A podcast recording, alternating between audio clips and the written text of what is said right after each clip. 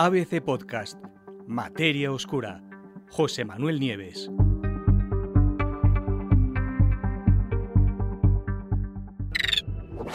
El misterio del animal que no encajaba en ninguna parte. Hoy voy a contaros la historia de un, de un extraño animal, un extraño animal prehistórico. Desde que sus restos fósiles fueron encontrados por primera vez en Escocia y fue en el año 1890, ya ha llovido, este animal que se llama Paleospondylus guni ha venido desconcertando sistemáticamente a generaciones enteras de científicos.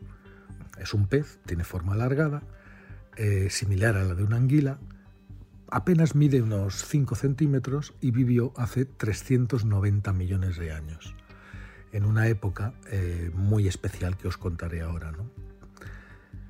Y bueno, este animal ha resultado imposible de clasificar hasta el momento. Ahora, y gracias a una nueva y poderosa tecnología de rayos X, un equipo internacional de científicos ha conseguido lo que nadie había podido hacer hasta ahora, escanear el cráneo fosilizado de esta extraña criatura que está literalmente aplastado bajo capas y capas de sedimentos de hasta casi 400 millones de años de antigüedad, figuraros, ¿no? Y han publicado los resultados en la revista Nature. En ese artículo, los científicos aseguran que tienen suficiente evidencia para sugerir que Paleospondylus estaba estrechamente relacionado con los primeros animales que abandonaron los océanos para convertirse en vertebrados terrestres. Como sabéis, y si no os lo digo yo, todos los vertebrados con cuatro extremidades, incluidos los humanos, descendemos de aquellos primeros organismos que decidieron abandonar el mar para empezar a vivir en tierra firme.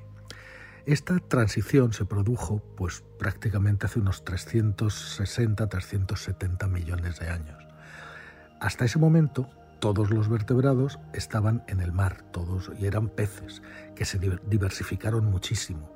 Algunos de esos peces que tienen aletas eh, empezaron a asomar la cabeza, digámoslo así, eh, en el agua y a vivir en aguas muy bajas y las aletas poco a poco se fueron transformando en patas.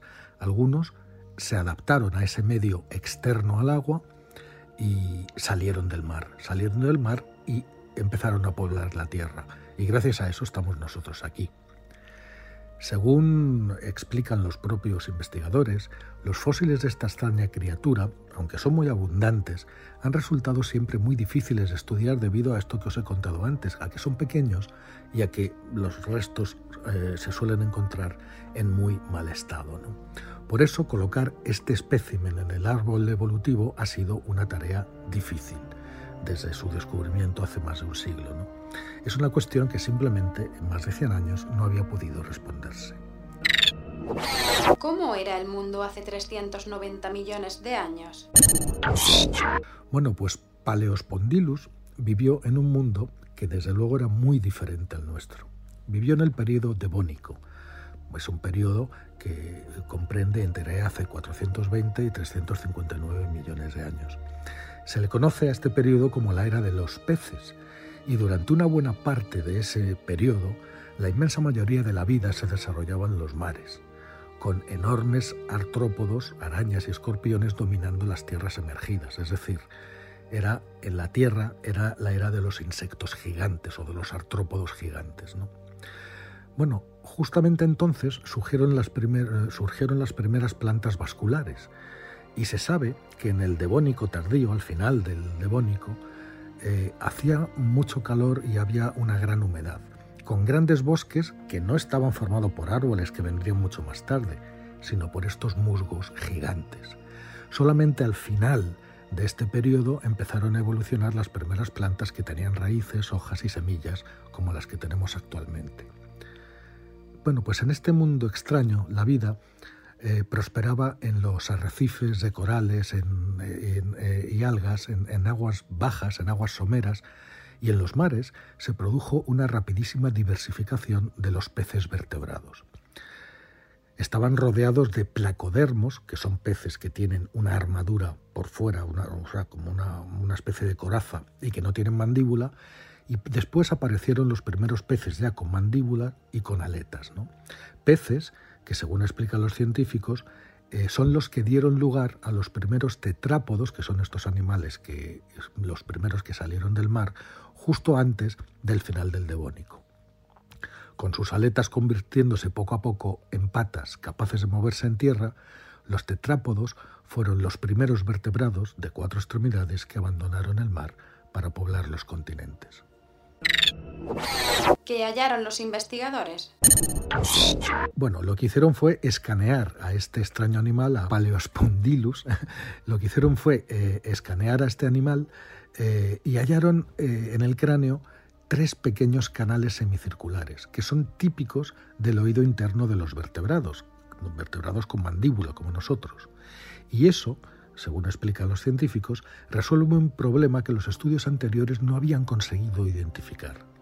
Hasta ahora, en efecto, se creía que este animal estaba relacionado con vertebrados primitivos y sin mandíbula, pero este nuevo análisis sitúa a este animal entre los tetrapodomorfos, es decir, que estaba más relacionado, más estrechamente emparentado con los tetrápodos, aquellos que abandonaron eh, el mar y se convirtieron en los primeros vertebrados terrestres, que con otras formas conocidas de tetrápodos que todavía tenían sus aletas y que no las habían convertido en patas. Eh, fijaros, es decir, este pececito de 5 centímetros podemos decir que es el padre de los tetrápodos. Sin él, eh, los tetrápodos no habrían existido, no habrían salido del mar, no habría vertebrados en tierra, no estaríamos aquí. Según los científicos, el aspecto más emocionante de este estudio ha sido precisamente la oportunidad de proponer la posición evolutiva de este animal y poder identificar los límites de su esqueleto craneal, cosa que había sido muy difícil porque siempre estaba muy aplastado y, se confundía lo que, donde, no se sabía dónde empezaba el cráneo y dónde la roca. ¿no? Esa fue la clave. Y eso fue posible gracias a la aplicación de tecnologías que hasta hace muy poco no estaban disponibles para los científicos. Y es que literalmente, como os digo, hasta ahora el cráneo se confundía con las rocas en las que estaba aprisionado. Bueno, falta todavía mucho por entender qué era exactamente este Paleospondylus guni. Eh, los investigadores creen, sin embargo, que están un paso más cerca de poder responder a esta pregunta. Una respuesta, por cierto, que nos llevará a hacernos una idea mucho mejor de cómo fue la transición de los vertebrados del agua a la tierra, un paso sin el que, sin duda, ninguno de nosotros estaríamos aquí.